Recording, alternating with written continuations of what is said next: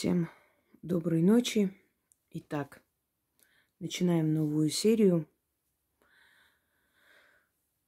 тайны знахарей. Изгонять, учимся изгонять дух болезни. Я вам говорила, э, у меня есть видеоролик «Ведьмы не лечат». И еще раз повторяюсь, что для того, чтобы лечить человека, для этого есть врачи. Если ваш доктор вас не устраивает, значит, вы должны найти хорошего врача, разумного врача, который вас вылечит. Эм, но чем помогают ведьмы? Ведьмы, которые пользуются элементами знахарства. Почему это относится к знахарству? По той причине, что это исцеляет. Исцеляет тело человека, э, изгоняет болезни из тела человека. Вот приходит человек, у него, предположим, какая-то нехорошая болезнь, не будем называть. И просит о помощи. Имеем ли мы право лечить этого человека? Нет. Этот человек должен пойти к врачу, потому что в любом случае врач ставит диагноз э, и объясняет, что нужно пить, сколько прошло времени. Если человек время потеряет, то болезнь может усугубиться и в конце концов уничтожит этого человека, собственно, заберет на тот свет. И, естественно, если человек ходит по всяким целителям, знахарям, которые сейчас себя так называют, то он может потерять время. И пока он пойдет, дойдет до врача, болезнь будет настолько сильной, что с ней бороться будет невозможно. Никто не имеет права лечить, если он не получил медицинского образования. Именно лечить. Но исцелять, а, поставить на ноги человека, изгнать силу смерти, изгнать э, дух болезни. Это все помогает человеку вместе с э, лекарствами, которые он принимает, вместе с курсом лечения добиться успеха, то есть вылечиться. Просто пытаюсь объяснить людям, что если вам кто-то скажет, что берется вас лечить, Э, что берется лечить, например, какие-то там тяжелые болезни. Вот никаких проблем. Я просто видела, таких людей показывали, потом таких людей показывали уже за решеткой, когда они говорили, что для меня никаких проблем, я все вылечу, за два раза приходите. Кто-то вообще кое-что э, советовал лечить огурцом, если помните. Вот. Э, эти люди, ну, их можно назвать одним словом, они преступники. Это люди, которые пользуются безысходностью человека и берут огромные деньги для того, чтобы дать им ложную надежду. То есть в их понимании нет человека, нет проблем. Ну, умрет человек, ну и все, все закончится. Иди доказывай, что он брал за это деньги. Понимаете, и много раз им сходит с рук, к сожалению, это все. Поэтому если человек к которому вы обращаетесь, который себя называет там знахарем, целителем, ведьмой и так далее, тут же соглашается вот все вылечить. Алкоголизм, значит, онкологию, да все на свете. И что для него не существует никаких проблем, он вылечить без, без каких-то там, э, значит, трудностей, и э, ему нужно оплатить какую-то определенную сумму, это человек-аферист – Никогда к таким людям не ходите. Первым делом, что нужно делать, когда у вас начинается болезнь какая-либо, или вы подозреваете, это к врачу. Для этого и пришли врачи в этот мир, чтобы лечить. Я понимаю, что среди врачей тоже есть шарлатаны и абсолютные бездари, это понятное дело. Но в любом случае есть светилы наук и есть великие доктора, которые оставили свой метод лечения на многие века – но хочу вам сказать, что врачи сами иногда советуют найти какую-нибудь бабушку. Знаете, такое. Вот, например, ребенка все время э, водят к врачу, у него постоянно ангина. И в конце концов врач говорит, найдите там кого-нибудь, шептунью, там, ведьму. Это надо нашептать, это надо убрать.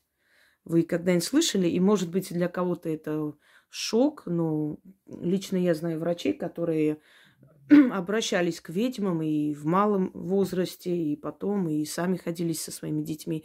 Ну, например, пупочная грыжа у ребенка. Можно, конечно, оперировать некоторое время, подождать, посмотреть, но это очень больно, это болючая болезнь, и это очень сильно мешает, а особенно новорожденным детям. Э, и ведьма может нашептать и убрать даже за много километров. Говорю вам из своего опыта. Те люди, которые говорят, что это невозможно, это те люди, которые не умеют, не знают. Естественно, для них это невозможно, я согласна. Вот для меня, например, тоже невозможно выйти и спеть, как Лучиана Повороти. Да, очень невозможно, потому что у меня нет такого голоса. И я не оперный певец, понимаете? Но это же не говорит о том, что если я не могу петь, значит никто не может, и это невозможно. То же самое касается э, всего остального. Никогда не говорите невозможно, если вы это не умеете. Как говорил великий доктор Авицена, а вообще изначально имя его Абу Сина, э, арабский врач, да, он сказал, если твой э, ум не дорос до того, чтобы понимать некоторые вещи, это не говорит о том, что этого не существует. Я вам скажу, как один доктор сам э, будучи больным онкологией, ему друзья посоветовали съездить э, в Африку, э, посмотреть Африку. У него такая мечта была. Но они не просто так ему посоветовали, они знали, что там есть человек, который может ему помочь. Но ему не сказали, поскольку он скептик, поскольку он человек от мозга костей ученый, он бы стал не просто возражать, он бы с ними поссорился, и они ему ничего не сказали. Когда они туда полетели, его как бы невзначай якобы привели какое-то селение, посмотреть местное население, там все эти красоты Африки, потому что он уже доживал свои последние месяцы, можно сказать. И вот он на очень больших таких этих э, сильных лекарствах, обезболивающих, улетел туда. И они привели его к одному шаману, который славился своим знахарством. Э, он сопротивлялся, он, значит, их а, материл, но они прям попросили его вот просто вот ради интереса попробовать это сделать. И этот шаман оставил его на ночь у себя и всю ночь что-то там делал. Ему перед глазами там приходили. Он его зарыл в землю, по шею закрыл, как в могиле. И начал сверху, значит, какие-то там песни, пляски, вызовы духов – и всю ночь ему казалось, что, э, значит, он видел, то есть львов, гиен, которые на него нападали, кидались, пытались его оттуда откопать. У него был жуткий стресс. Он э, кричал, и в его, то есть, рассказах он говорит, что он просто дожидался утра, чтобы так отматерить своих друзей, как почем свет стоит. И на утро ему стало легче, ему стало спокойнее, он оттуда вышел, он до сих пор живой, преподает этот человек и лечит людей, то есть он еще и преподаватель э, в мед, медуниверситете. Э, его болезнь отступила, она ушла. Что сделал шаман? Сделал вид, что человек уже умер, то есть сыграл, обманул силу смерти. Вот почему я э, знаете, вот мои все слова, уже выражения, очень много где я встречаю, такое ощущение, как будто у вас единственный источник информации. Э, на самом деле источников много, но именно от себя человек э, свои знания вкладывает. Наверное, ну, может, еще где-то есть, не знаю. Просто так вот иногда раздражает, когда человек совершенно не понимаешь в этом деле, твои слова просто копирует, повторяет, вот, обмануть силу смерти. Откуда вы знаете вообще, как это все делается? Понятия не имеете. Ну, не надо за мной повторять, как эти попугаи. Ладно, отвлеклись. Так вот, э, он похоронил его, зарыл в землю, тем самым показав я, э, силам смерти, якобы этот доктор уже умер, все. И вот эти вот львы, гены, которые пытались его откопать оттуда, это те самые духи, которых он видел. Они пытались его забрать в любом случае с собой, понимаете? То есть вот смотрите, этот ритуал, он очень опасный, очень сильный, и я часто использую элементы Вуду, когда дарю вам работы, например, какие-то э, связанные с болезнями, с исцелением, э, они очень сильные. И это очень большая ответственность. Надо так приспособить к обычному человеку эту работу, чтобы, чтобы они ему не навредили, а помогли. Вот в чем дело. И это не, не каждый человек умеет так делать. Просто сложить красивый стих – это не заговор, это вообще совершенно другое. Так вот, и они, пытаясь его оттуда достать, не достали и ушли. То есть они поняли, что он уже умер, все, его не надо трогать. И вот этот дух болезни, он ушел. Дух болезни – это очень популярное э, понятие в шаманизме и в любом шаманизме. Американских индейцев, э, наших северных шаманов, якутских шаманов, шаманов Тывы, э, африканских шаманов, везде, где есть шаманизм, монгольских шаманов, там всех не буду сейчас перечислять вот изгонять дух болезни. У них это очень популярно. Даже если человек идет лечиться, принимает э, лекарства и там ходит по врачам, в любом случае он ходит изгнать дух болезни, чтобы этот дух болезни обратно не вернулся. Хочу вам э, объяснить, что э, вообще в, в знахарстве, в ведовстве они сейчас все переплелись, слились воедино. Почему я говорю, что это элементы знахарства, что это тайна знахарей – не, не тайна ведьм. Хотя, ну, ведьмы тоже исцеляют, но это, это уже относится к знахарству. То есть это уже относится к, к исцелению, э, скажем так, э, все, да, э, к оздоровлению человека. Поэтому ведовство, с одной стороны, оно убирает порчи, проклятия родовые, привлекает удачу, призывает женихов, да, наводит морок, убирает морок и все прочее. Опасность убирает, смерть убирает из жизни человека, ну, привораживает, предположим. Я не люблю это дело, но это есть, это часть ведовства. А когда дело касается исцеления человека – когда дело касается, например, э, разрешения от плода, да, чтобы женщина могла нормально родить. Потом я вам скажу, как, какая богиня в Древней Греции помогала женщинам разрождаться. Ладно, уж сейчас скажу. Те, которым скоро родить, когда вы будете уже в... Там вам некогда будет читать, э, например, заговоры и прочее. Но перед этим можете читать, потом я отдельный заговор дам, но на всякий я вам скажу. Э, именно перед родами, не раньше. Раньше нельзя ее призывать, это не э, оберегает беременность, это помогает разрешиться легко. Э, то есть эти слова. Это Артемида. Ой, да, правильно сказала. Сама сказала и сама испугалась. Вдруг не то. Вы когда-нибудь слышали слово «кануло в лето»? Так вот, э, лето или лето – это мать Аполлона и Артемиды. И она иногда становилась рекой. В конце концов, она обрела, э, значит, э, она обрела такую вот силу реки, энергию реки, и иногда сливается с рекой. И эта река была названа в честь нее. Лето это забвение – это конец всему. Когда, говорят, канула в лету, то есть упала в эту реку забвения. Она богиня знания, умения, эм, разумности, э, значит, зрелости и где-то и забвения. То есть, ну, все, что уже ушло там в, дре- в прошлом осталось чрезмерной зрелости. Вот она полюбила Зевса, и, как всегда, у нас Зевс такой хороший гуляка, и вот сделал он детей то там, то сям.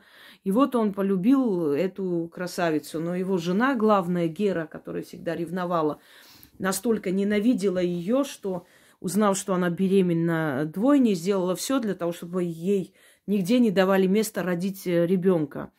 И она пригрозила всем земным и небесным жителям, что если лето придет к ним рожать своих детей, она их уничтожит. И поэтому, когда лето шла беременная, чтобы разродиться где-либо, ее гнали оттуда, и боясь э, мести Геры. И в конце концов Посейдон жалился над ней, поскольку Гера сказала, чтобы ни на земле, ни на небе она не могла родить, то Посейдон поднял волну и, э, значит, взяв ее на эту э, волну, отнес куда-то такое место, где ни земля, ни небо, а вода. И она на, на этой воде рожала своего, своих детей. И они очень долго рождались, 9 дней, и Гера запрещ... запрещала всем богиням, которые могли ей помочь приблизиться к ней. И говорят, что первая родилась Артемида и начала помогать матери родить Аполлона. То есть, а, ну, божество, которое имело такую силу родиться самой и помочь матери. И поэтому, когда женщины, э, когда женщин долго рожали, да и вообще перед родами, они звали имя Артемиды просили ее помочь. И они говорили, как ты помогла своей матери разродиться легко, так и мне помоги. И потом обязательно нужно было чем-то откупиться, что-то хорошее там кому-то подарить, как- как-то пострадать, то есть э, денежном плане за то, что она помогла легко родить. Так что все роженицы, запомните имя Артемида – вот не зря в Эфисе поставили Артемиду, ну там много грудей у нее, мать-кормилица. Это немножко иная Артемида. Она больше пришла из Египта, ее культ слилась воедино э, с, ну, с греческой Артемидой, и так и назвали Артемида Эфисская. Они немножко разные. Но в любом случае и там, и там считается, что это та богиня, которая видела мучение своей матери и знает, каково это родить ребенка и родить долго, и поэтому помогает женщинам. Вот, будете просить ее, чтобы она помогла вам легко разродиться. Это раз. Вот видите, то, тоже к знахарству и к ведовству относится. Но та часть ведовства, то есть ведущего человека, э, разума, да, та часть, которая отвечает за целительство, за травничество, за знахарство, за костоправство и прочее, это все называется одним словом знахарство. У моей мамы э, бабушка, рыжеволосая женщина, Марта, она была знахаркой, сельский доктор, я бы сказала. Э, она была как акушерка и помогала родить детей вот очень многим женщинам, ее привозили, увозили. Ее называли Марта Ханум э, из почтения к ней. И у нас рядом и турецкие, то есть тюркские э, эти селения, и грузинские, и армянские. Она везде была, везде ее знали. И она очень много оставила. Вот никуда э, генетика не девается. Вот эм, в роду моей матери есть врачи, и сестра моя тоже доктор вот эта вот э, любовь к целительству, к лечению, она просто переродилась в медицину. Вот и все. Я помню, как моя э, бабушка моей матери, э, уже, да, Марта была прабабушкой, бабушка моей матери показывала мне вот э, бессмертники, говорила, что бессмертник лечит от 99 болезней, рассказывал, как пить. Я оттуда знаю, что как чистотел нужно пить, и все э, чистотел помогает вообще от женских болезней, много чего. Но назвать себя травницей я не могу, потому что меня это не так привлекает. Меня привлекает больше исцеление словом. Понимаете, я меняю судьбу человека, вот мне это приятно. Теперь, в наше время есть ли настоящие знахари и целители? Естественно, есть, но их очень мало, и нужно их распознать именно э, как бы вам сказать, по отзыву людей. Еще один момент. Вот отсюда, наверное, пошло это понимание, что ведьмы в деревнях не брали денег. Нет, знахари не брали денег. Вот знахарям брать деньги нельзя. Знахарям нельзя назначать плату за изгнание духа болезни, потому что считается, что э, дух болезни, то есть он не лечил человека, а попросил дух болезни уйти. То есть его заслуга в том, что он изгнал этот дух болезни, а не в том, что он там лечил бессонные ночи, травы собирал и все прочее. Хотя, если он еще и травник, он может попросить э, плату за вот э, снадобье, которое он дает. Но их сейчас очень мало, друзья мои. А вот желающих э, заработать на этом очень много. Знахари денег не брали. Но знахари брали, э, скажем, работой, вот приходили там, пахали, крышу чинили.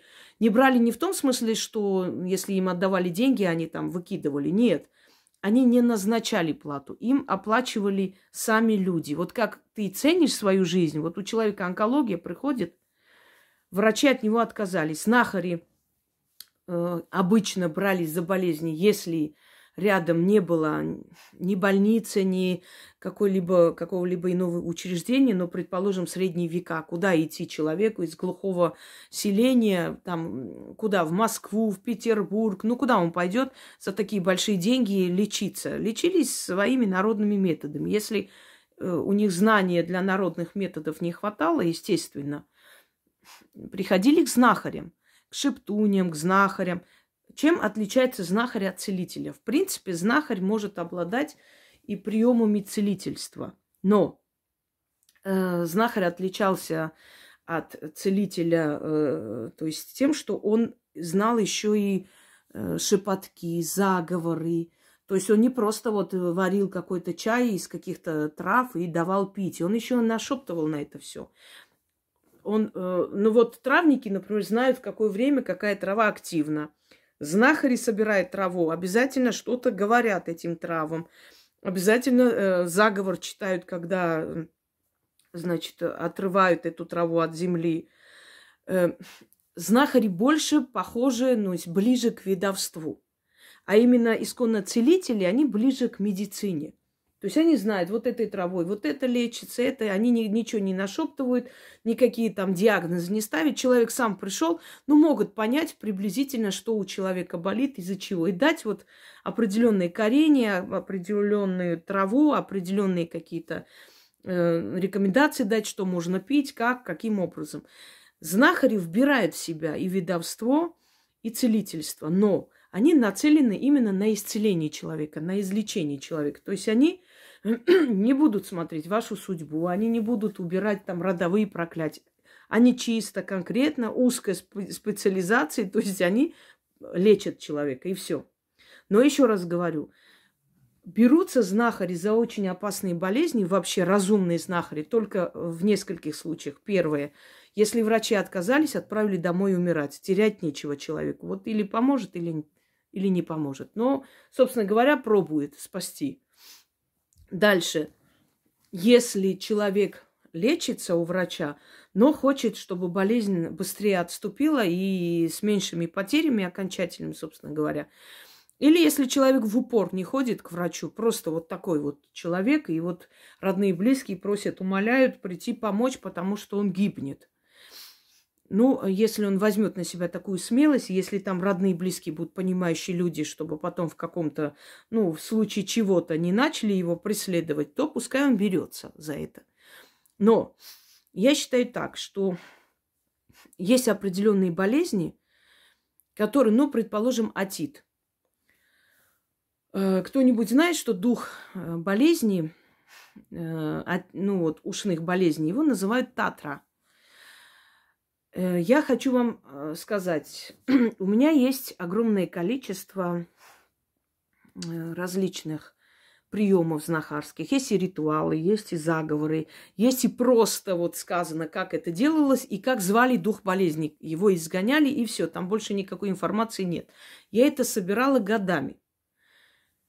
И перед тем, как начать эту серию «Тайны знахарей», я хочу просто объяснить вам, Э, как это работает. Прежде чем дать вам эти тайные секреты, кстати, про знахаря я уже снимала. Я сейчас обновляю немного эту тему. Э, прежде чем это вам дать, естественно, я спрашиваю разрешение, можно ли это делать. И некоторое время я ждала ответа, потому что я не имею права брать и давать. И ответ был такой, что я могу научить вас изгонять дух болезни только если я сама буду составлять эти работы. Естественно, зная духов болезни, я сама буду составлять эти работы на основе тех знаний, которые мне э, удалось собрать и узнать за, за много лет вот моих этих работ архивных. Но напрямую их заговоры я вам передавать не вправе и не буду этого делать. Но мои работы, они приспособлены для обычного человека. Они безопасны для обычного человека. Поэтому можете смело, спокойно ими пользоваться. Хочу вам сказать, что благодаря многим знахарям появились маленькие городки, потом уже и большие городки. Э, в древние времена знахари, они жили обособленно, уходили в лес там или э, рядом с лесом селились подальше от людей, где травы, где живая природа. И люди, когда приходили к ним лечиться, им не, негде было остановиться, естественно. И рядом более такие предприимчивые люди строили маленькие гостиницы и этим зарабатывали. То есть люди останавливались там. И сейчас так делается. Вот если есть человек в каком-то селении, который лечит, обязательно кто-нибудь построит какое-нибудь помещение и будет сдавать тем, кто будет приходить и ждать своей очереди. Потом люди, которые исцелялись у него, хотели жить поближе к этому человеку. Может, из-за благодарности, может, потому что боялись, что он будет далеко, а мало ли им еще пригодится помощь. И они вот строили дома рядом. Так появлялись селения возле леса, так появлялись маленькие городки. Многие, э, вот многие э, такие города и селения основаны знахарями. И рассказывают, что вот здесь жил знахарь, вот пришли, вот остались. Я же вам говорю, здесь вот, вот эта местность, э, Обухова, э, Купавна, Старая Купавна, это все называется ведьмин угол. Сюда отправляли на ссылку ведьм, колдунов, то есть кого подозревали в колдовстве. Отправляли сюда, в это место. Им казалось, что это плохое место, наверное, не знаю. Или просто подальше от города, может быть, отправляли для их же безопасности, собственно говоря. И вот так обосновались, вот, то есть основались эти маленькие селения, которые потом соединились в городки. Пожалуйста, вот вам э, живая история, собственно говоря. Так вот, Э, вот смотрите, целители – это в основном люди, которые занимаются травами, костоправством. Они целители, сельские врачи. Знахари – это люди, которые могут знать и язык трав, могут и костоправым быть, э, и, собственно говоря, пользоваться этими приемами, но они э, сверху еще и заговоры, и молитвы, там, ну, в то время назывались молитвы, и сейчас называются молитвы. Это не обязательно христианские молитвы. Там те молитвы услышишь, волосы дыбом. Там ломом прибью, камнем, э, не знаю, убью и так далее. Вот молитвы. Молитвами лечу, говорит человек. А когда молитву узнаешь, там э, это страшное дело. Так вот, А откуда вообще термин знахарь? Вот э, знахарь от слова знать, знающий человек, ведущий, ну, знающий, да, э, знает свое дело. Вот разные были варианты обозначения знахаря. Там знатец, целитель, травник, значит, ведун, исцелитель, по-разному называли, но в любом случае. Так вот, Э, есть много таких случаев того времени. Суд, например, часто священники вызывали на, ну, э, подавали на, э, в суд на знахарей. Врачи, которым не нравилось, что знахарь вылечил человека, которого они не могли вылечить. Помните польский фильм «Знахарь»? где он, э, врач, негодует, потому что, ну, ему же как-то неприятно, вы понимаете, это его авторитет. Он один такой врач э, на всю эту округу, и тут появляется человек, который исправляет его ошибки. Естественно, ему это неприятно, невзирая на то, что этот знахарь тоже оказался, что он был врачом когда-то. В любом случае, ему это неприятно, и, естественно, все время было преследование, все время было между знахарями и врачами вот эта вот вражда. Э, но, невзирая на это, люди больше всего доверяли и доверяют знахарям, чем даже врачам. Но еще раз вам говорю, что доверять нужно тем людям, о которых вы знаете, слышали, вы уверены, что этот человек поможет. И идти уже тогда, когда либо врачи не дают надежды, либо э, вместе с врачами, то есть вот врач лечит вас и знахарь. Но хочу вас предупредить, если вам предлагают какие-то снадобья и прочее, прочее в то время, когда вы лечитесь и принимаете лекарства, этого не делайте. Вот тогда откажитесь от такого лечения, потому что там лекарства, тут какие-то снадобья, они могут друг другу мешать, понимаете? Э, многие люди умирали именно из-за того, что не понимали, что они вот и народной медициной лечатся, и там лечатся, и возникает вот такой вот конфликт внутри организма, и человек, ну, все что угодно, любую болезнь приобретает и умирает вместо того, чтобы вылечиться. Я не про снадобье говорю, я говорю о том, что если человек может вам помочь изгнать дух болезни, убрать болезнь от вас, если посоветует, что вам надо делать, чтобы от, от себя выкинуть эту болезнь, и наряду с лечением, которое проходите у врачей, то у вас результат будет намного лучше. Еще раз предупреждаю, тот человек, который скажет, что вылечит алкоголизм, наркоманию, любую болезнь, вылечит, и не надо вам никуда ходить, и все он сделает, этот человек вас обманет. Этот человек недобросовестный, и не надо по себе судить.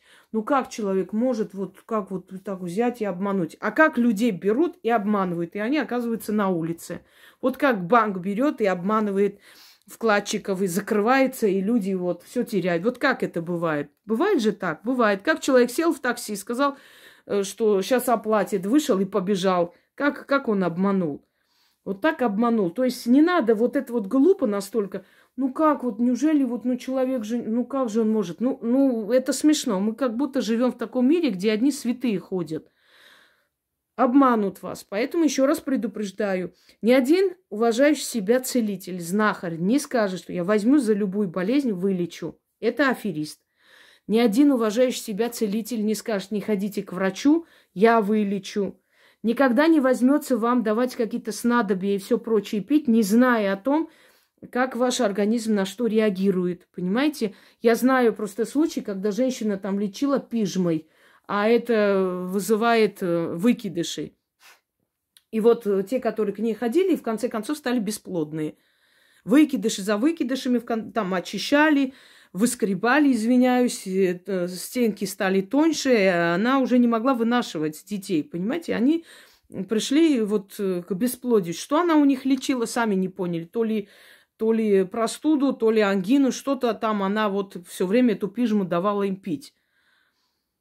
Пожалуйста, человек понятия не имеет, что это за трава, откуда, зачем. И всем подряд, пожалуйста, деньги зарабатывает. И что они сделали с ней? Да ничего не сделали. Старая пожилая женщина. Что с ней сделаешь? Ничего не сделаешь. И они все теперь бесплодные. Понимаете, о чем я говорю?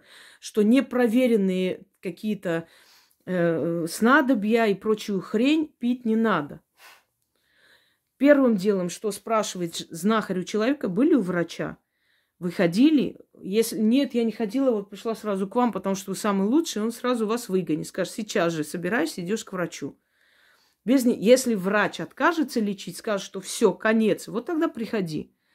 Но знахари очень помогали, естественно, при таких болезнях, когда, например, невозможно было выехать зимой. Сами понимаете, зимой э, сколько снега, мы северная страна, и если это глухие деревни, люди болели, дети болели, и ну, нужно было как-то оттянуть хотя бы время, пока до врача доберутся, или э, в те века, когда вообще не было никаких больниц, нужно было лечить своими средствами. Вот тогда знахари, конечно, были нужны более чем.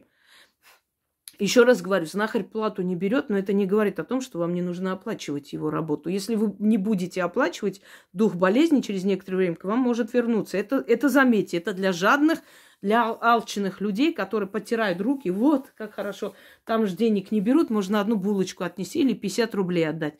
Нет. Неужели вы свою жизнь цените вот так? 50 рублей и одна булочка. Если так цените, через некоторое время будьте готовы, что дух болезни вернется, а знахарь вам откажет. Это знаете. Поэтому знахари никогда не говорят, сколько им надо отдать.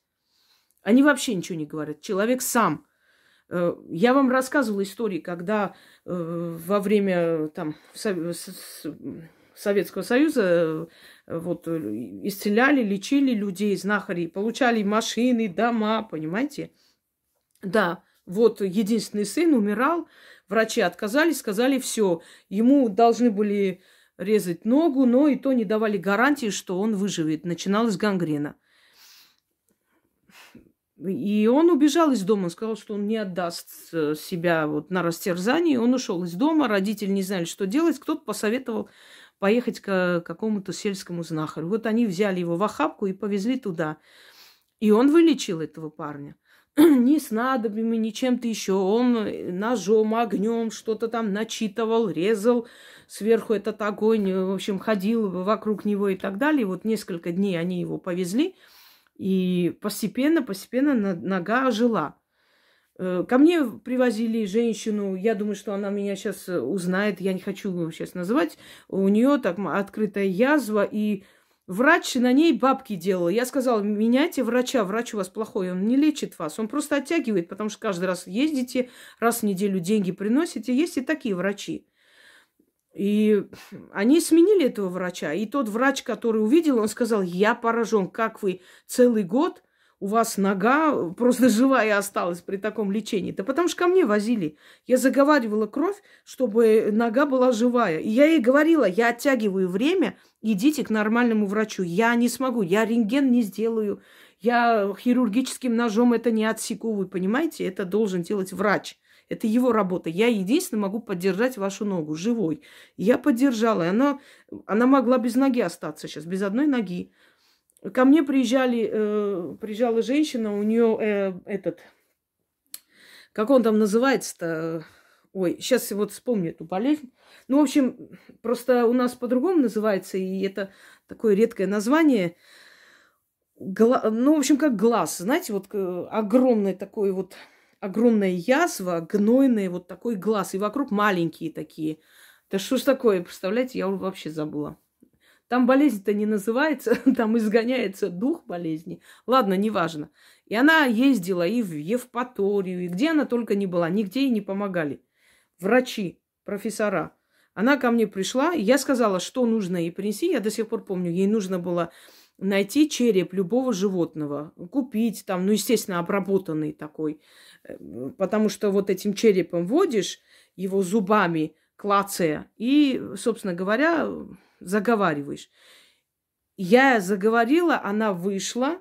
Я ей сказала, возьмите с собой там в аптеке рядом, зайдите, купите какие-нибудь там, ну, впитывающие э, какие-нибудь салфетки, что-нибудь, вам пригодится. Она говорит, а зачем? Я говорю, возьмите, узнайте, выйдите вот прям сразу и в аптеке возьмите вот эти салфетки. Она говорит, да у нас есть там свои. Я говорю, ну хорошо, ну учтите. И она мне звонит, через полчаса. Он говорит, вы знаете, вы, вы были правы, надо было салфетки брать. Он говорит, как только мы, ну, вышли от вас, там, через, сели в машину, через минут 7-8, у нее прорвало вот так, э, значит, у нее так пукнуло, открылось, разорвалось, и весь гной вышел, извините за выражение. Он просто очистился весь. Я говорю, я же когда вам объяснила, сказала, возьмите, потому что вам пригодится. Но им пришлось останавливаться, там дочка побежала, купила это все. Все, вот это есть знахарство. Понимаете? Ведьмы обладают знахарством.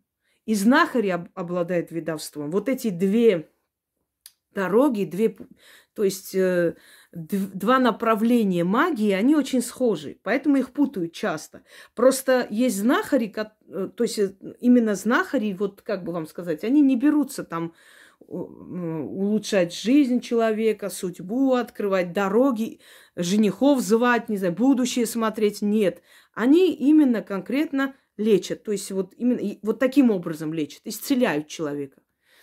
А ведьма, она как, как бы и эту часть берет на себя, и, и ту часть. Поэтому у ведьмы более широкая вот эта специализация, если так можно сказать. Она, она знает это все. Она может и травничеством заниматься, но редко. Ведьмы не очень любят это дело. Так иногда для себя могут, для близких людей, но так, чтобы прям вот травничество нет. Им легче вот, знаете, вот мне легче нашептать над ребенком, и пупочек э, начинает уходить. Все. Чем эту траву варить, ходить, это целое, не буду называть что, сами поняли. Так вот, э, что из себя представляет вот знахарство? Какие направления есть? Вот смотрите, направление, например, травничество, я уже говорила. С помощью трав, с помощью отваров, настоек, мазей, травничества. Это часть нахарства. Э, врачи современные, психологи, психиатры очень многое взяли именно у ведьм, знахарей, понимаете? Просто усовершенствовали, вот и все, и пользуются этим. То же самое внушение, то же самое э, остановить в человеке, в голове, в разуме человека вот этот разрушительный процесс. Это все ведовство. Но психология замечательно это все взяла на вооружение и этим пользуется и, и спасает э, людей, вытаскивает из депрессии. Замечательно. Но это то же самое видовство. Это наши приемы, тысячелетние. Как э, говорил один из великих колдунов, когда магия, э, нет, когда наука поднимется в гору, увидит, что магия там уже давно. Так вот, первое – травничество, второе – костоправы – есть костоправы, которые могут вправлять кости таким образом, что человек боли не почувствует вообще. Вот не пикнет. Это тоже относится к знахарству. Такие люди миллионы делают. Они очень богато живут. Но хочу вам сказать, что костоправы, которые учатся да, в, в определенных там, медицинских центрах, у известных мастеров, у них тоже есть элементы знахарства. Вот если человеку не дано, сколько хочешь, его учи. Он человек чувствует кости, не, не просто он знает строение скелета, он чувствует, вот как это должно быть. Хотите знать, самые лучшие знахари древности были кто? Палачи. Самые лучшие знахари и самые лучшие врачеватели были палачи. Екатерина Великая говорила, что ее спас в детстве палач местный палач к нему носи, то есть ходили к этому палачу, вели этого ребенка маленького. У нее спина была, у нее был горб, у нее было неправильно смещение позвоночника. Этот палач вправлял позвоночник. Я сейчас объясню, почему. Прежде чем стать палачом, ну вообще палачами становились э, преступники, которым давали возможность э, вот таким образом отработать. Сам по себе человек редко там радостно шел на это все, потому что у меня есть целая лекция «Палачи». Откройте, посмотрите. И, естественно, то есть вот приговоренный к смерти преступник, которому говорили, хочешь жить, вот будешь рубить головы. Но прежде чем он это делал, он изучал, он после казни его приводили, он изучал, как это нужно делать, чтобы человек без боли ушел и прочее. Он тренировался, он знал строение скелета человека. И когда палач уставал от этого всего, для того, чтобы не знали о нем, потому что он был проклятый человек. Он был, по сути, проклятый человек. Э, у палача деньги не брали за еду, но палач мог зайти, например, э, на рынок и все что угодно набрать в корзину. Он был э, представитель власти, ему отказывать не имели права, но денег его кровавых никто брать не хотел.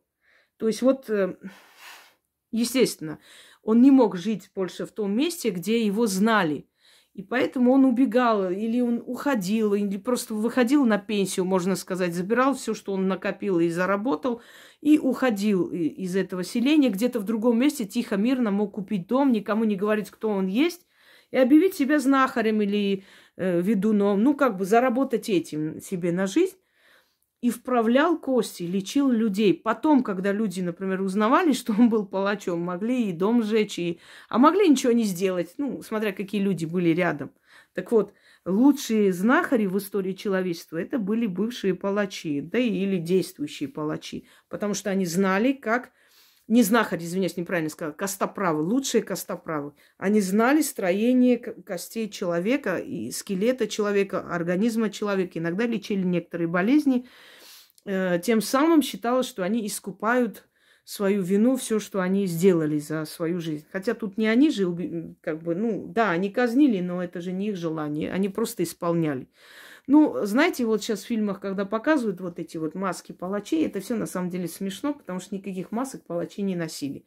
Это в некоторых культурах это было принято, но э, именно вот э, европейские палачи, они не носили маски никакие. Да никто им не мстил. Они же были ни при чем. Они просто исполняли приказ. Им было без разницы, кому, кому голову отсечь, им было все равно. Но был такой случай, когда палач влюбился в заключенную и отказался, э, значит, это сделать. Но поскольку она понимала, что если другой придет то тому все равно ей больно или нет. Она начала его просить, чтобы именно он исполнил эту казнь, поскольку он был опытный палач, и он мог отсечь э, легко, быстро, без боли. И только ради того, чтобы не причинили ей боль, боль, он, в общем, согласился. После этого он убежал из города, и больше его никто нигде не видел. Ладно, сейчас о другом. Итак, костоправы Значит, травничество, костоправство, рудометство или рудометы – это люди, которые кровопусканием, э, значит, лечили. Вот в исламской медицине до сих пор есть кровопускание – Э, я сейчас точно не помню, как он называется, ну, сейчас не хочу по новой это все, об этом я уже говорила. Э, это определенно такие банки, как ставится, и оттуда выходит, считается, это гнилая, ненужная кровь, она выходит. Вообще кровопускание имеет свой определенный такой кстати, опять медицинский прием оттуда пришел, когда из вены берут кровь и колят в попу. Обновляется кровь и очищается ну, лицо. Угри, там, прыщи, э, какие-то эти пятна на лице, они уходят. Именно, именно в этом, то есть оттуда взято вот это вот, снять кровь убрать, но обратно как бы колят, и тем самым обновляется кровь человека. Или выпускали гнилую кровь. Екатерину Великую лечили именно так, все время кровопусканием. Э, и она в шутку сказала, что всю ее немецкую кровь выпустили, и осталась только русская. Дальше. Э, мастер очных дел, то есть это как бы лечение глаз, э, ну, глазные врачи э, того времени, тех веков, офтальмологи, они знали, э, каким образом, значит, убирать вот это вот э, пелену из глаза, которые потом начали, научились, да, хрусталик обновлять. В, в то время знахари обладали этими знаниями, поэтому многие удивлялись, когда незрячий человек становился зрячим, не понимая, что всего лишь нужно было убрать эту пеленку из глаз, пелену. Э, значит, далее мастер кильных дел. Это вправление грыжи, это поднимание там э, когда на место ставят спину, таз, э, пчелолечение. Это и укус пчелы, это и э, с помощью меда, воска, там, э, значит, заворачивали, потом снимали. Это очень много различных приемов, одним словом. Но что самое важное, друзья мои – что все это было связано именно у знахарей, сопровождалось призывами и заговорами, изгоняющий дух болезни и, естественно, исцеляющий тело человека, чтобы остановить эти все процессы, разрушающие внутри человека. Э, персонализация каждой болезни. Помните 12 дочерей Иродовых, когда я дала, э, и очень многие сказали, что замечательно помогает. И те шепотки для здоровья, это шепотки, заговоры для здоровья замечательно помогают. Теперь мы с вами научимся изгонять дух болезни. Вот я вас научу тому, что умели тысячелетиями только знахари. Но, как вы знаете, мне дано и разрешено людям дать ту часть магии, которая, собственно говоря, для них предназначена, и им можно, то есть ту правду, ту тайну, которую можно открыть им. Я хотела изначально начать эту серию сразу вам, как бы, у меня уже есть несколько работ, я подготовила, чтобы снять, но думаю, мне надо вначале объяснить людям, чтобы они потом поняли, чтобы все время мне как бы объяснить и сказать, вот откройте, значит, этот ролик для начала, прослушайте, чтобы понять, что такое изгнать дух болезни, чтобы лишних вопросов не возникало. А потом уже начну эту серию. Вот сейчас загружу этот ролик и, э, значит, сниму э, несколько работ, и вы будете теперь знать по именам духов всех болезней, которые вам эти болезни приносят. Кто-то спросит, а вот, может быть, там в русской магии вот так, а в кавказской магии... Да, естественно, не обязательно всех направлений магии знать э, имена духов болезней африканской магии, еще как... Нет. Ну, достаточно в одном направлении это знать, и этого довольно. Ну, когда я буду называть духа болезни. Я вам объясню, откуда корни, какой народ именно их призывал или э, изгонял. То есть вы сразу поймете, собственно говоря. Важно знать в лицо своего врага и по имени. Понимаете, о чем я говорю? То есть недостаточно просто нашептать болезни. Это можно, там, мелкие, большие болезни. Важно знать. Да, я не довершила свою мысль о том, что э, зимой, когда не проехать, не пройти, ни на санях, никаким образом, в глухих деревнях, у нас и сейчас это есть, окраины и глухие деревни, особенно зимой, там вообще э, буран весь день. И, конечно же, в таких местах, когда заболевает человек, задача ведьмы, обладающей знахарством, оттянуть время, пока смогут до врача добраться. А иногда может и помочь на месте. Например, тот же отит может просто убрать, он может лопнуть, гной может выйти, и ребенку станет легче, и возить никуда не надо. То есть те болезни, которые можно вот тут же нашептать и убрать. И даже сильные болезни, и болезни ног и прочее. Но еще раз вам говорю, если у вас более серьезная болезнь, идите к врачу.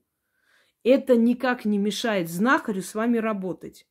Совместная работа врача и знахаря вам помогут.